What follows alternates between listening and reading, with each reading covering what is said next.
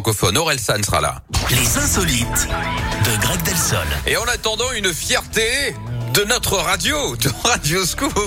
Eh ben, c'est mon Grégory Delsol. Il revient pour les insolites. On parle de quoi? On va où? On va aux États-Unis, Yannick, avec la preuve une nouvelle fois hein, qu'on vit vraiment une belle époque. Là-bas, une Mmh. influenceuse a refait parler d'elle. Stéphanie Matos s'était rendue célèbre, rappelez-vous, en commercialisant ses flatulences qu'elle vendait dans des pots. Ah. Pas vraiment euh, le profil Ouais. d'un prix Nobel, donc, hein, sauf peut-être celui de la paix. Bref, cette jeune femme a trouvé un nouveau business pour s'enrichir.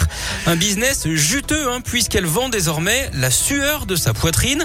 La méthode est simple, hein, elle s'expose au soleil et récolte la transpiration qu'elle prélève directement sur elle.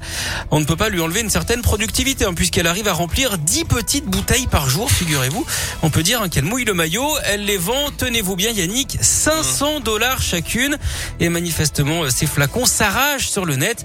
Si Mais jamais vous voulez vous associer avec elle, les règles sont simples dans ce trafic de sueur. Il faut faire 50-50 ou plutôt euh, moite-moite en l'occurrence. Vous savez quoi Ce monde me fatigue. Pas, hein Des- des On fois- est d'accord. Des fois, ce monde, j'ai- voilà, j'ai envie de me cacher très loin dans la forêt et plus jamais revenir. Et me réveiller un jour et que tout ça ait disparu. Exactement, que ce soit un mauvais rêve. Bon, en tout cas, faites-nous le rêve de revenir dans une heure, vous, pour vos insolites, parce qu'on vous adore. Et puis, en attendant,